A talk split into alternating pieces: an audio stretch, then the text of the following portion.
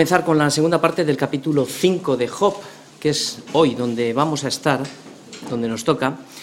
Como hace tiempo que no, no predicamos de Job, vamos a hacer una especie de recordatorio desde atrás para situarnos, sobre todo igual personas que no han escuchado nada de Job, para situarnos en el capítulo de hoy que continuaremos en la segunda parte de, de Job 5. Y bien, vamos a hacer un repaso para, para entender un poquito más la predicación y tener un concepto más claro de lo que vamos a ver en el día de hoy. El primer capítulo, lo que primeramente destacaba eh, el Señor era la identidad. La identidad es lo que somos en Cristo, ¿no? Y es lo que hemos visto que era Job, un hombre perfecto, un hombre recto, un hombre temeroso de Dios y apartado del mal. Esto es la prioridad, esto es el énfasis que se le da, primeramente a lo que somos. Después vienen la familia y, seguidamente lo que, lo que vemos es que viene lo que él tiene. O sea, aquí estamos viendo las prioridades, la identidad, luego la familia y luego lo que tenemos. Pero después de la identidad vimos que hay un propósito, porque ¿para qué queremos la identidad si no ejercemos el propósito para lo, cual hemos sido llamados? Y vemos cómo, Job estaba trabajando en ese propósito. Primeramente, ministraba en el propósito a su familia, y después vimos en el capítulo 4, a través del Ifaz, que no solamente su propósito se quedaba ahí, sino que se extendía enseñando a muchos, fortaleciendo las manos débiles, al que tropezaba enderezaba sus palabras y esforzaba las rodillas de los que decaían. O sea, lo que estaba haciendo Job era fortaleciendo, enderezando y esforzando con la palabra. Aquí lo que aprendemos que lo que tenía las posiciones y demás no le impedían cumplir con el propósito que Dios tenía para su vida. ¿Cuántas veces, no? Las cosas que nos, nos dan estorban al propósito. Sin embargo, a pesar de lo que Job era y de lo que Job hacía, tampoco impedía a que Dios hiciera su obra en él, como vimos también, ¿no? Vimos estas imágenes cómo Satanás se presentó delante de Dios, cómo fue Dios quien dijo a Satanás, si no había considerado a Job, que no había otro como él en la tierra. También vimos cómo Satanás le responde al Señor diciendo, ¿acaso Job te teme de balde? Mira todo lo que le has dado, ¿no? Vimos también cómo Satanás tiene que pedir a Dios que le quite todo lo que tiene y entonces verá cómo maldecirá su nombre. Finalmente, lo que vimos en el primer capítulo es cómo Dios permitió la prueba, poniendo, eso sí, límites, no podía tocar su vida, y en cuatro escenas Job lo perdió absolutamente todo. Sus hijos, sus criados, todas sus posesiones, lo perdió todo. Sin embargo, en el capítulo 2 tenemos que destacar cómo es Dios nuevamente quien se dirige a Satanás diciéndole que no has considerado a mi siervo Job, que es íntegro, perfecto, y que aún retiene su integridad. ¿No lo has considerado? Nuevamente también aquí lo que vemos es que el Señor confirmó que su, vida había sido arruinada sin causa. Pero no contento Satanás con la respuesta que, que el Señor le dio, y con las respuestas que dio Job a las primeras tribulaciones, lo que hace aquí Satanás es decir, te voy a proponer la prueba que realmente será la definitiva y verás si Job te va a maldecir, ¿no? Y entonces dice en el capítulo 2, dice, pero extiende ahora tu mano, toca su hueso y su carne y verás si no blasfema contra ti en tu misma presencia. Señor dijo a Satanás, he aquí, él está en tu mano, mas guarda su vida. Y Satanás hirió a Job con una sarra maligna desde la planta del pie hasta la coronilla de la cabeza. Esto es lo que vimos. Finalmente vimos que incluso su propia mujer eh, actuó como un agente de Satanás para incitar a su marido a que cumpliera este propósito del diablo, ¿no? Que es que le dijo, muérete y maldice a Dios. Por tanto, concluimos que Dios es soberano, él gobierna con absoluto poder y grandeza. Nada, absolutamente nada puede hacer Satanás sino lo que se le permite hacer. Y aún sus malas obras, las malas obras del diablo, tienen el propósito de darle toda la gloria a Dios, como lo hizo Job. ¿Qué es lo que hizo? Dijo, desnudo salí del vientre de mi madre, desnudo volveré allá. El Señor dio y el Señor quitó. Sea el nombre del Señor bendito. Y a su mujer respondió, ¿qué? ¿Recibiremos el bien y no recibiremos el mal? En todo esto Job no pecó, ¿verdad? Dios está por encima de todo. Job no idolatró a su mujer como Adán lo hizo con Eva al dejarse convencer para pecar. Y después de todas estas pruebas que hemos visto en el capítulo 2, se acercan tres amigos, tres amigos que tres amigos de Job, ¿qué es lo que ¿A qué vienen? Pues tienen el propósito de consolar a su amigo. Aquí vienen tres amigos, uno se llama experiencia, el otro se llama tradición y el otro legalismo. Esto era lo que representaban Elifaz, Bildad y Zofar. El mejor consuelo que le dieron estas tres personas a Job fueron los siete días que permanecieron en silencio, doliéndose con él y acompañándole en su lamento. Fue el mejor de los consuelos. Dice Proverbios que aún el necio cuando calla es contado por sabios, ¿no? Porque cuando estos hombres abrieron su boca, se equivocaron completamente en su veredicto. Y sin embargo también había un pensamiento común en ellos, ¿no? Y es que todos coincidían, todos coincidían que el sufrimiento no puede venir a una persona si no es por causa de un pecado directo contra Dios. Y en cierto sentido, en una manera general, nuestra caída es lo que provoca. Sin embargo, el Señor dice de Job, sin causa le he arruinado, dando a entender que no siempre las pruebas van a venir por una causa directa del pecado. Por eso nosotros no nos tenemos que sorprender del fuego de la prueba que nos ha sobrevenido, como si alguna cosa extraña nos pudiera acontecer. No te sorprendas, no nos debemos de sorprender ninguno, ¿no? Y es aquí donde está el dilema. Dios se reserva el derecho de obrar cuando Él quiera y como Él quiera. Por tanto, tu enfermedad, tu escasez económica, tu bancarrota familiar, tu divorcio del pasado, la muerte de algún ser querido, las pruebas diversas, las aflicciones, el sufrimiento, las persecuciones, Dios lo permite con un propósito. Todo va a obrar para bien si no despreciamos la prueba y entendemos que es parte de la misericordia y del amor que Dios tiene para nosotros. En el capítulo 3 vimos cómo después de varios meses de sufrimiento, agonía y dolor, se hacía insoportable la prueba de Job. Job estaba en una situación en la que había perdido, nos tenemos que poner en su situación para que lo entendamos, había perdido todo consuelo, había perdido la esperanza de vida, el sufrimiento y el deterioro físico hizo finalmente, después de varios meses, que abriera su boca y comenzara a lamentarse. Y aquí vimos en la predicación tres puntos importantes en este capítulo, que Job no maldijo a Dios, pero sí maldijo el día que nació y la noche que concibió. Lamentó no haber nacido muerto y se quejó que deseando morir no podía morir.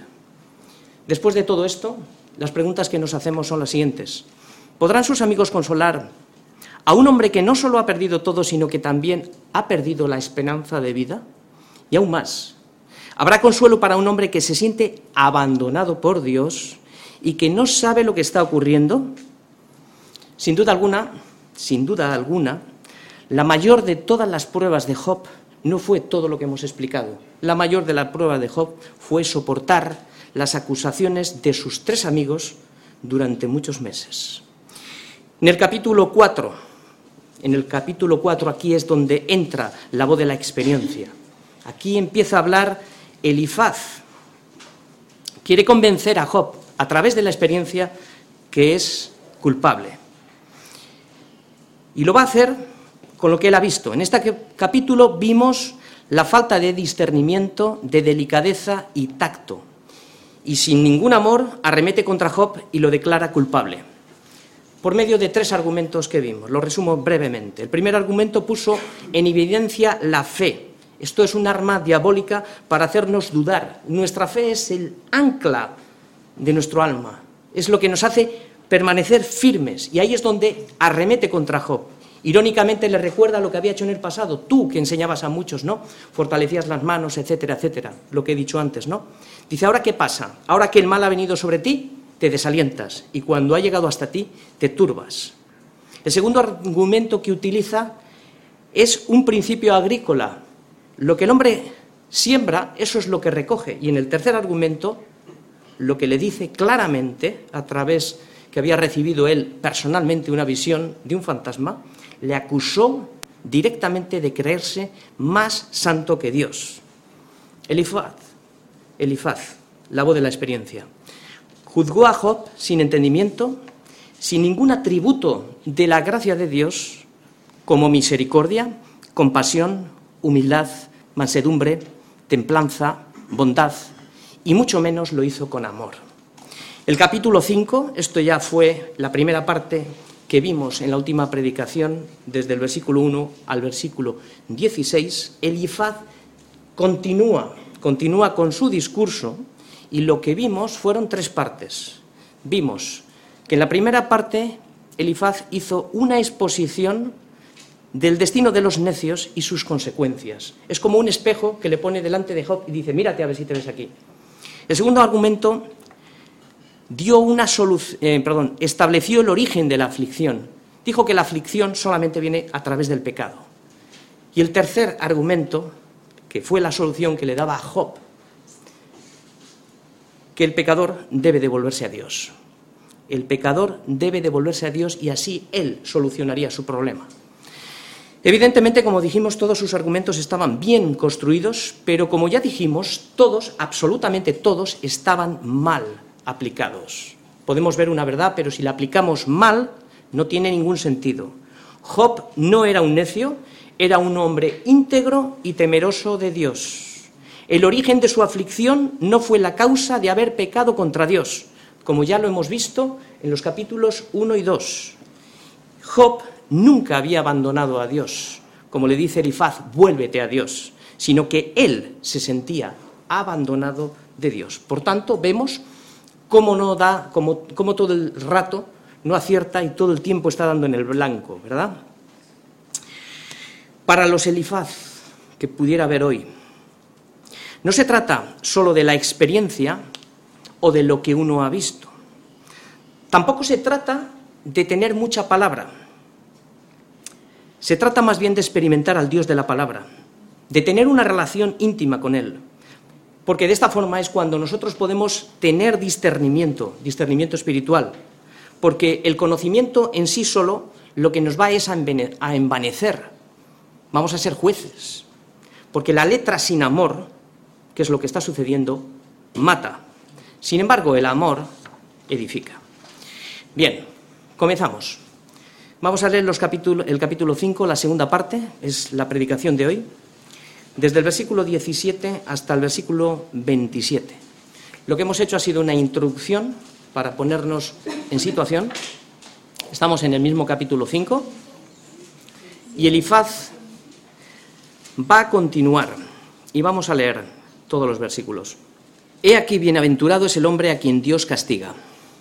Por tanto, no menosprecies la corrección del Todopoderoso, porque Él es quien hace la llaga y Él la vendará. Él hiere y sus manos curan. En seis tribulaciones te librará y en la séptima no te tocará el mal. En el hambre te salvará de la muerte y del poder de la espada en la guerra. Del azote de la lengua serás encubierto. No temerás la destrucción cuando viniere. De la destrucción y del hambre te reirás y no temerás de las fieras del campo. Pues aún con las piedras del campo tendrás tu pacto y las fieras del campo estarán en paz contigo sabrás que hay paz en tu tienda, visitarás tu morada y nada te faltará. Asimismo echarás de ver que tu descendencia es mucha y tu prole como la hierba de la tierra. Vendrás en la vejez a la sepultura como la gavilla de trigo que se recoge a su tiempo. He aquí lo que hemos inquirido, lo cual es así. Óyelo y conócelo tú para tu provecho. Muy bien, como venimos diciendo, Elifaz se equivocó completamente en el juicio que hizo contra Job. Y aunque estas palabras son verdaderas, están mal aplicadas en la vida de Job. Elifaz dice en estos versículos, más o menos, que si deja de justificarse y confiesa su pecado, si admite que está siendo castigado por su maldad y no menosprecia el castigo, su herida va a ser sanada. Y no solo eso, sino que en los versículos finales dice que Dios le va a restituir todo. Y aunque en el caso de Job pareciera profético al ver el final del libro, y resulta ser así, sin embargo sabemos que Job no está siendo castigado por ninguna maldad contra Dios. Además, en el corazón de Job no hay ninguna petición, no hay ninguna demanda de restitución de lo que ha perdido, sino más bien pide entender lo que está pasando. No obstante, trataremos de ampliar más este principio con otros textos paralelos para sacar lo importante para nuestra enseñanza. Me estoy refiriendo al versículo 17 y 18. Estos dos versículos van a ser el centro de nuestra predicación hoy. Vamos a tratar de sacar lo positivo para nuestra vida, sabiendo ya de antemano que están mal aplicados en la vida de Job. Sin embargo, son verdaderos. Por eso vamos a mirarlos de una manera positiva para prestar mucha atención que su disciplina trae bendición. Por tanto, no la desprecies. Job 5 del 17 al 27. El objetivo, el objetivo va a ser entender lo que acabamos de decir, que la disciplina que Dios aplica a sus hijos trae grandes bendiciones si la aceptamos como hijos y entendemos que Él es nuestro Padre y no la despreciamos. El esquema es sencillito, el esquema que he preparado es sencillito. Primeramente vamos a ver en el versículo 17, en 17a, la primera parte, vamos a ver una bienaventuranza. En el mismo versículo 17b vamos a ver una advertencia. En el versículo 18 vamos a ver una promesa. Y en los versículos del 19 al 27 vamos a ver las recompensas futuras. Primera parte. Bienaventurados. He aquí, bienaventurados es el hombre a quien Dios castiga. ¿Quiénes son los bienaventurados? Porque aunque Elifaz no menciona la palabra hijos, sí lo hace el autor de Proverbios 3.11 y también el autor de Hebreos en pasajes paralelos a este. Se sobreentiende que esta bienaventuranza es parte, o sea, perdón, se sobreentiende que esta bienaventuranza es para los que han recibido a Cristo en su corazón y cuando llegan las pruebas, indistintamente de la forma que nos lleguen, no menosprecian la corrección del Señor. Es decir, que tienen en cuenta a Dios y a su palabra y entienden que la disciplina del Señor es para bien. Esto es lo que nos habla Romanos 8:28. Estos son los que aman a Dios. Todas las cosas les ayudan a bien.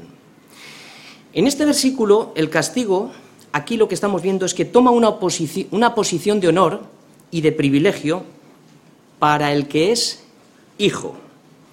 Sin embargo, Salomón cambia la palabra hombre por hijo en Proverbios 3:11, diciendo, no menosprecies, hijo mío, el castigo de Yahvé. Y el autor de Hebreos cambia la palabra castigo por disciplina, que luego veremos. Así, la disciplina, para que lo entendamos mejor, para nosotros se convierte en corrección. Cuando no la menospreciamos, produce bendición. Por tanto, el sufrimiento en la vida del cristiano no es un castigo. El sufrimiento en la vida del cristiano no es un castigo, sino disciplina. Así podríamos entender, podríamos decir, Bienaventurados los que sufren por causa de la disciplina del Señor, porque a través de ella somos enseñados y somos corregidos. Ahora creo que ya lo empezamos a ver de otra manera, ¿verdad? El propósito de la disciplina es limpiarnos, o sea, es decir, quitar todo lo que estorba, todo lo que se nos pega del mundo, absolutamente todo. Limpiarnos de incluso de esos pecados ocultos que nosotros no conocemos la disciplina también es para darnos mantenimiento para que permanezcamos en Él, para que sigamos perseverando en Él. Igual que, como hemos visto en sucesivas ocasiones en Juan 15, igual que el pámpano, para que permanezca en la vid y para que siga dando fruto, necesita ser limpiado. Y esa limpieza, ¿qué produce? Produce mucho dolor. Sin embargo, trae grandes bendiciones. Trae grandes bendiciones si dejamos de quejarnos y comenzamos a dar gracias sabiendo que es para nuestro beneficio, si lo miramos así, de esta forma, y se lo vivimos de esta forma. ¿Sabías que la poda asegura la cosecha de un año para otro? La poda asegura la cosecha de un año para otro, o sea que asegura el fruto. La poda también limita el desproporcionado crecimiento de la planta cuando crece sin fundamento lo que hace es adaptar el tamaño al espacio donde se cultiva y de esta manera lo que hace es facilitar las tareas del viticultor. Así también para nosotros. También los beneficios de la disciplina lo que nos hace es permanecer y crecer firmes para que no pongamos otro fundamento que el que está puesto, el cual es Jesucristo. Y esto lo que hace en nosotros es que nos asegura la cosecha y el fruto. Mejora el crecimiento en calidad y en cantidad. O sea, para ser fructíferos y multiplicarnos, tenemos que ser limpiados como un pámpano a través de la poda de la disciplina. ¿Lo entendéis? Esto es lo que Dios hace de una manera espiritual con sus hijos a través de las pruebas, las disciplinas y todo lo que Él permite que venga a nuestras vidas. Vamos todos un momento a Hebreos para ampliar más este concepto y para ver de una manera más objetiva cómo es la educación que Dios imparte a sus hijos. Hebreos 12, 5 al 8. ¿Y habéis ya olvidado la exhortación que como a hijos se os dirige diciendo, Hijo mío, no menosprecies la disciplina del Señor, ni desmayes cuando eres reprendido por Él? Porque el Señor, al que ama, disciplina y azota a todo aquel que recibe por hijo. Si soportáis la disciplina, Dios os trata como a hijos, porque ¿qué hijo es aquel a quien el Padre no disciplina? Pero si os deja sin disciplina, de la cual todos han sido participantes, entonces sois bastardos y no hijos. Nota cómo la palabra disciplina se repite tres veces. Hay un énfasis. Aquí el autor llama la atención a los hebreos a no olvidarse, y esto también podría ser para nosotros, a no olvidarse de la disciplina del Señor, porque la disciplina del Señor es su medio de educarnos. Vemos cómo también la palabra castigo, o sea, vemos también cómo ha cambiado aquí en Hebreos la palabra castigo por disciplina. El castigo es más bien, más bien es la obra de un juez, ¿no? Sin embargo, la disciplina es la obra de un padre. Aquí está metiendo ya el concepto paternal. Así que podríamos decir que la ley castiga, pero la gracia nos disciplina. Esta palabra en, el griego es la palabra paideas. Y lo que se refiere, la relación que tiene, es una relación con la educación. Se refiere a la educación, a la educación que el padre da a su hijo pequeño. Hijo es la palabra paidos, que viene de la misma palabra, o sea, significa niño. Entonces, lo que, juntando las dos palabras, lo que podríamos decir es que la disciplina es un medio de gracia para los hijos que están en formación. Y es que Jesús dijo, Jesús dijo que nadie, nadie puede entrar al reino de los cielos si no lo recibe como un niño. Nadie. De cierto, de cierto os digo que el que no recibe el reino de Dios como un niño, no entrará en él. Así que recibir el reino de Dios como un niño es depender completamente de Él. Es recibir el reino, o sea, recibir el reino es recibir toda la enseñanza y esto lo que incluye es también disciplina. ¿Y cuál es el objetivo? El objetivo es formar el carácter de Cristo en nosotros. La diferencia, la diferencia de la disciplina con el niño en el hogar es que esta solamente, o sea, solamente dura hasta la edad madura, ¿no? Mientras que la disciplina del Señor a sus hijos, esta dura toda la vida. Por eso somos bienaventurados, porque Dios no solo nos trata como a hijos, sino que nos trata como a herederos del reino que ha prometido a los que le aman. Ahora bien, ahora bien, como hijos, Si nos olvidamos de la exhortación, terminaremos despreciando la corrección cuando ésta llegue. ¿De qué manera podríamos estar nosotros despreciando la corrección de Dios y no nos estamos dando cuenta? Y esto yo creo que muchos y muy a menudo lo, lo hacemos y a veces no somos conscientes. Pues sencillamente cuando nos quejamos y cuando nos murmuramos y cuando murmuramos. Estamos despreciando la corrección. Cuando no aceptamos las pruebas, cuando creemos que merecemos algo mejor, cuando decimos por qué a mí, qué he hecho yo, o cuando creemos que Dios nos debe algo. Y es que Dios no nos debe nada. Ahora bien, ¿cómo sabemos que no estamos despreciando la corrección de Dios? ¿Cómo lo sé?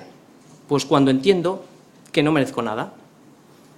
Es fácil decirlo, ¿no? Pero cuando entiendo realmente que no merezco nada, cuando acepto que Dios es mi Padre que como Padre, pues tiene todo el derecho a corregirme, y aun cuando no entienda nada de lo que me pasa, acepto la soberanía de Dios sin murmuraciones, sin quejas, sabiendo que lo que Él hace, lo hace por amor y lo hace para mi bien y para la gloria de su nombre.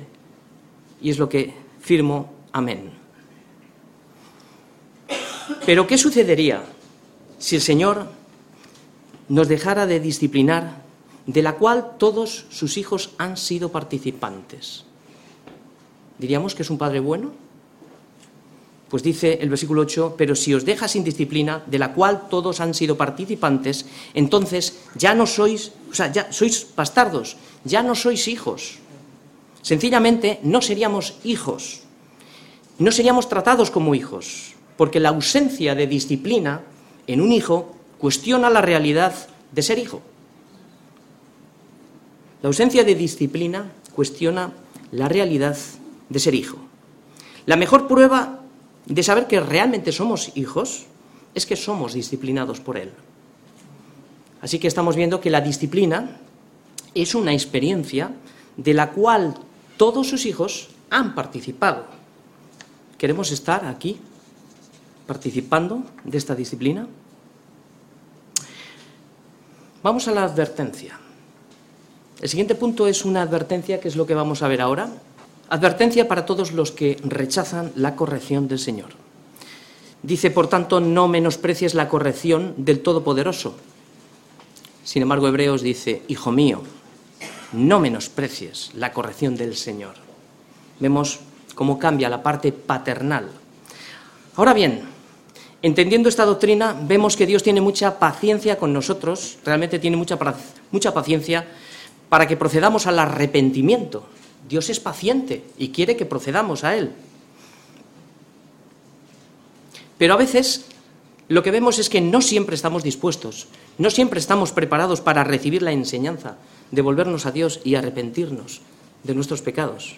Es que es por esta razón, porque Dios tiene que aplicar la vara de la corrección.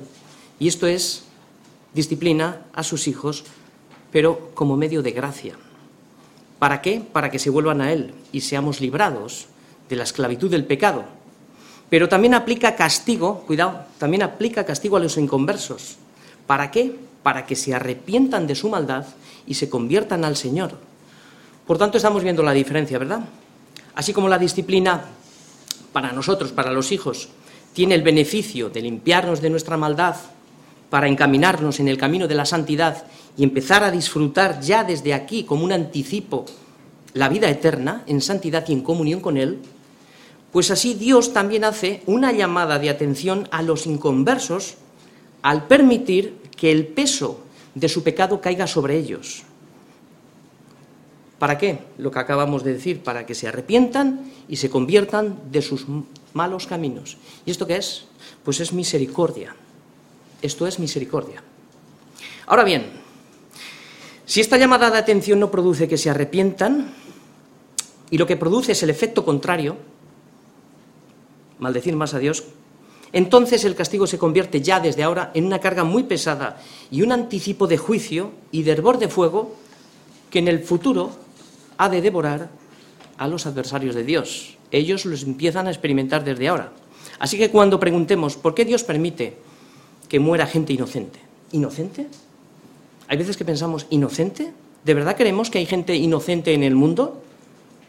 ¿Pensáis que estos galileos, porque padecieron tales cosas, eran más pecadores que todos los galileos?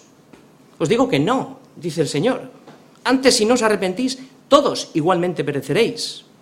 O aquellos 18 sobre los cuales cayó la torre de Siloé y los mató, ¿pensáis que eran más culpables? Aquí habla la palabra culpable, que todos los hombres que habitan en Jerusalén, dos ciudades, Jerusalén y Galilea.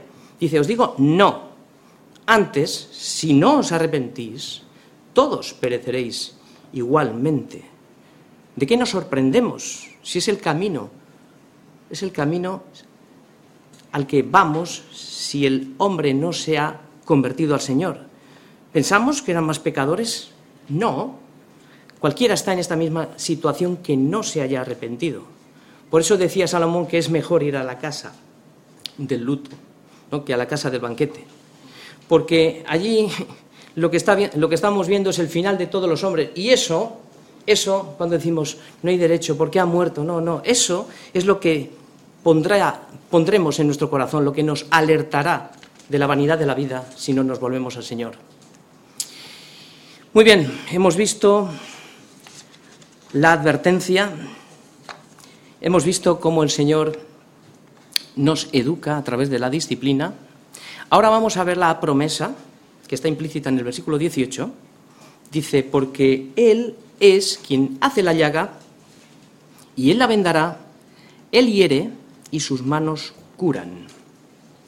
En este versículo lo que estamos viendo es la soberanía de Dios, que no sucede nada que Él no permita. Él es el buen médico del alma, el que venda la llaga, el que sana la herida. Esta promesa es para los que no rechazan la disciplina del Señor, para los que se han arrepentido y han confesado sus pecados, y también para los que, no sabiendo lo que sucede, entienden que si Dios lo ha permitido, es necesario y eso va a ayudar para nuestro bien.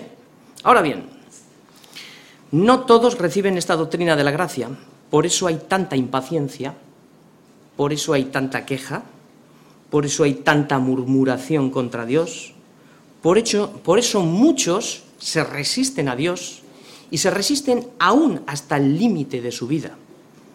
En lugar de de mirarse y experimentar el resultado de hacia dónde nos ha llevado nuestro pecado, y darnos cuenta de nuestra situación y aborrecerlo de la misma manera que Dios lo aborrece, el resultado traería grandes bendiciones si reconocemos nuestra maldad, como el ladrón que estaba colgado en la cruz. Nosotros, a la verdad, justamente padecemos, porque recibimos lo que merecieron nuestros pecados, nuestros hechos, mas este ningún mal hizo. Y dijo Jesús, acuérdate de, de mí cuando vengas en tu reino. Por eso no debe de ser rechazada la corrección del Señor, porque es para nuestro beneficio. El resultado de reconocer el pecado y de no menospreciar las consecuencias, estamos hablando ahora de los inconversos, es que reciben el don del arrepentimiento, reconocen la obra redentora de Cristo y reciben la capacidad de orar pidiendo misericordia para salvación. Y el resultado es la promesa, lo que estamos viendo, la salvación. Entonces Jesús le dijo, de cierto te digo que hoy estarás conmigo en el paraíso. Vemos cómo la misericordia de Dios es eficaz al permitir experimentar las consecuencias de nuestro pecado. Y esto es disciplina de Dios aplicada con amor.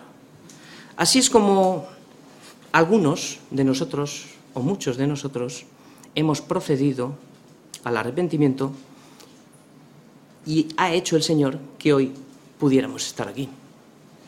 ¿Qué otra manera había? También nos ha prometido que la prueba no va a durar más de lo que podemos soportar. Esta es otra promesa. A veces dura más de lo debido y es por nuestra dureza de corazón que nosotros mismos alargamos la prueba. Esto también, por eso el Señor permite que dure más tiempo. Esto también lo hacemos con nuestros hijos, ¿no? Cuando les estamos disciplinando, les hemos puesto algún castigo y no han aprendido, el mayor error es retirarlo. Por eso dejamos que el castigo continúe hasta su aprendizaje. Pues así también hace el Señor. Ahora bien, para que nosotros pudiéramos recibir la disciplina del Señor y no el castigo como pago de nuestra condenación por el pecado que merecíamos, que es la paga del pecado es muerte, pues ¿qué pasó? Que alguien tuvo que pagar el castigo de nuestro pecado. Aquí hubo que pagar este pecado para que nosotros pudiéramos ahora recibir la disciplina. ¿De qué forma se hizo eficaz la cura de nuestro pecado? Pues se hizo en la cruz. Mas el herido fue por nuestras rebeliones, molido por nuestros pecados, el castigo de nuestra paz fue sobre él, y por su llaga nosotros fuimos curados. O sea, que nuestro pecado lo que produjo fue dolor, enfermedad, enfermedad, muerte y destrucción. Cristo pagó en la cruz el precio de nuestra rebelión, para que hoy pudiéramos ser reconciliados con Dios mediante la sangre de Cristo, y así obtener la, paz con Dios y la cura de la llaga de nuestro pecado. Él no nos ha dado conforme a lo que nosotros merecíamos, nos ha dado misericordia, por eso somos bienaventurados cuando recibimos la disciplina del Señor y no la menospreciamos. Así sanó nuestra herida. El pecado fue condenado en su carne para que hoy la justicia de la ley se cumpliera en nosotros. Es decir, que Cristo lo que nos está haciendo ahora es anticipar un nuevo pacto de gracia, porque la ley nos condenaba, pero ahora la gracia nos salva. La llaga fue vendada, pero todavía vemos y comprobamos en nuestro cuerpo que no hemos sido glorificados, que aún tenemos todavía todos la tendencia al pecado. Y aunque somos una nueva creación y con una nueva identidad y con un nuevo propósito, vemos que el pecado aún está en la carne. Por eso vamos a seguir siendo afligidos en diversas pruebas. La diferencia es que ahora sabemos que son para nuestro beneficio para que la obra de Dios sea completada en nosotros, de manera que Cristo nos pueda presentar delante del Padre sin mancha y sin arruga. Bien, resumimos. Dios nos aflige para nuestro beneficio, purga nuestros pecados, aun los que no son ocultos, nos prepara en el camino de la santidad, no nos deja ser tentados más de lo que podemos resistir, y a los inconversos, el Señor les castiga llamándoles la atención para que se arrepientan y se conviertan al Señor.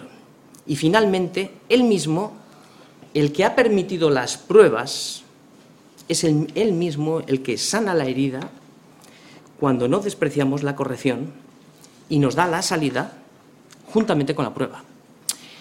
Bien, lo que vamos a ver ahora en los versículos siguientes, hemos visto los dos primeros versículos, que era el centro de la predicación, lo que vamos a ver ahora es que Elifaz ahora continúa, después de decirle esto a Job mal aplicado, nosotros le hemos dado la vuelta buscando el sentido positivo para nuestra vida, ahora Elifaz continúa con la extensión del consejo.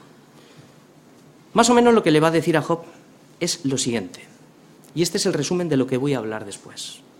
Si toma el consejo que le ha dado de volverse a Dios, y Job nunca dejó a Dios, si reconoce que el castigo era necesario por su maldad y no lo desprecia y se arrepiente, y es que no había causa directa de pecado, le dice que Dios sanará su herida y no solo esto, sino que además restituirá todo lo que ha perdido.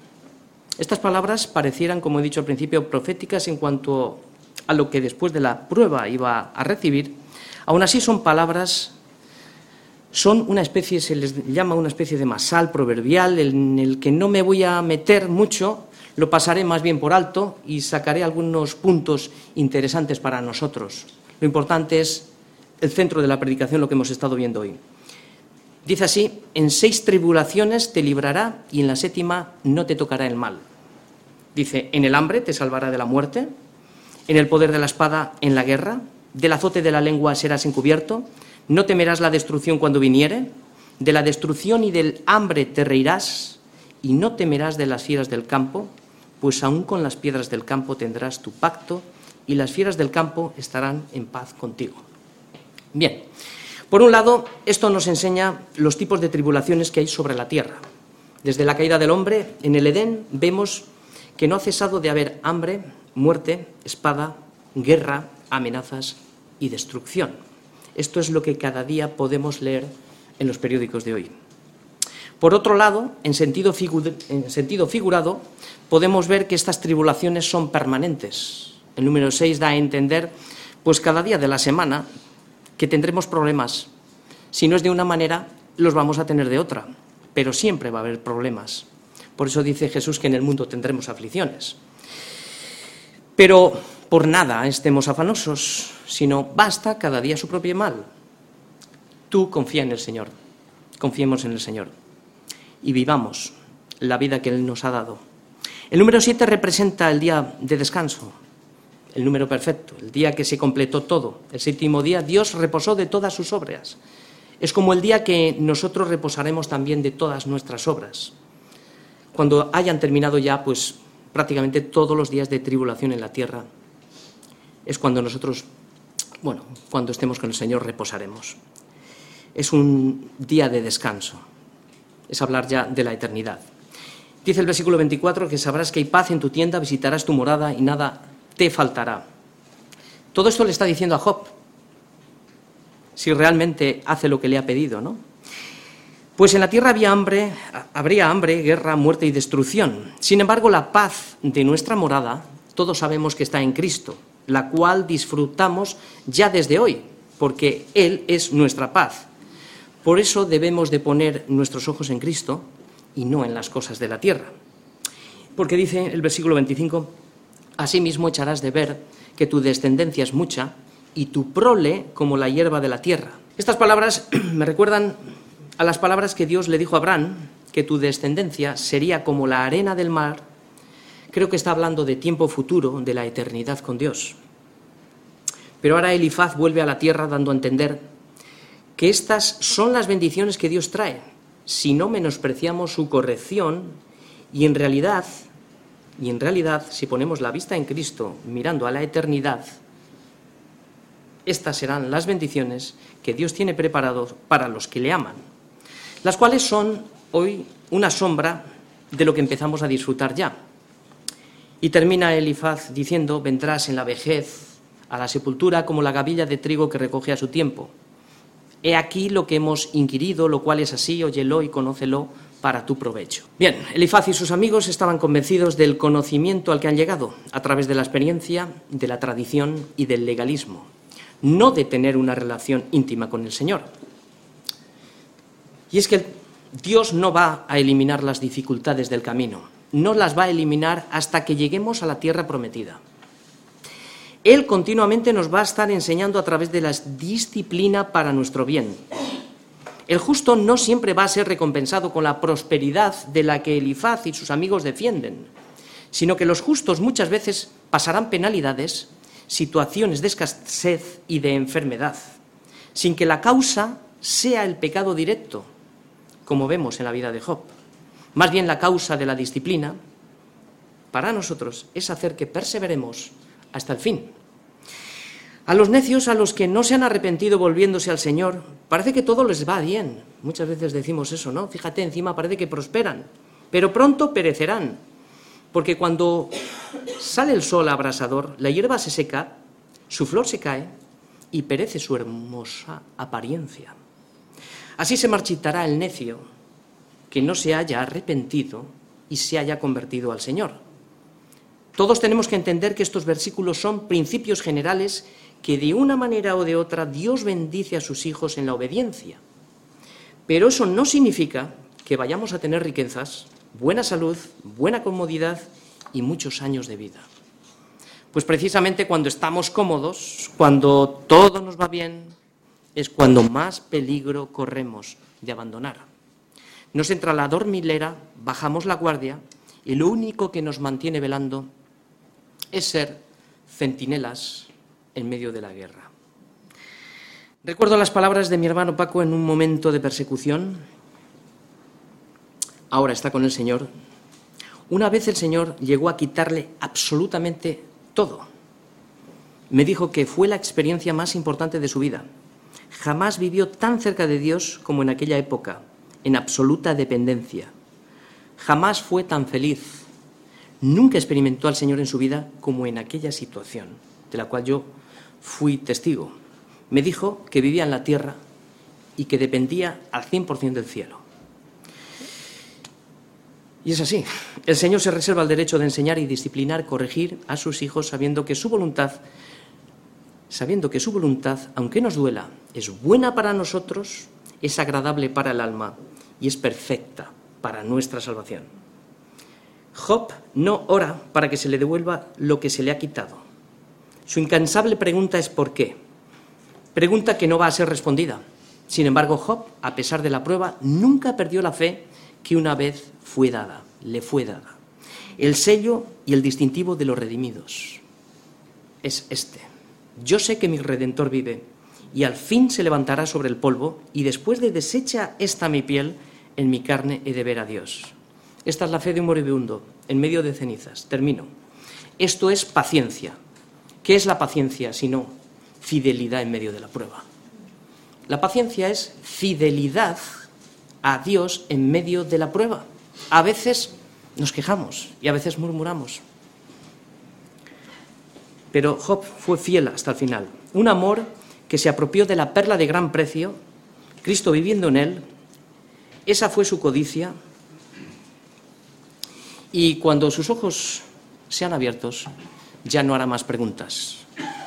Esto es diferente a la teología de la atribución, de la retribución que Elifaz defendía. Y Job no buscaba esas bendiciones. Él amaba a Dios por lo que Él es.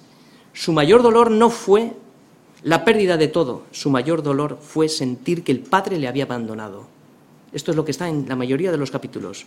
El mayor dolor de Cristo en la cruz fue cuando exclamó, Padre, ¿por qué me has abandonado? Nuestro mayor dolor hoy sería que el Padre nos abandonara. Por tanto, la prueba de nuestra fe continuará hasta el final del camino por amor a los escogidos. Pero de momento disfrutamos ya ahora de sus promesas, somos bienaventurados al saber que la paga de nuestro pecado fue pagada y que Cristo, el testigo fiel, ha prometido que no nos abandonará. Él nos sostendrá. He aquí, yo estoy con vosotros todos los días hasta el fin del mundo. Amén.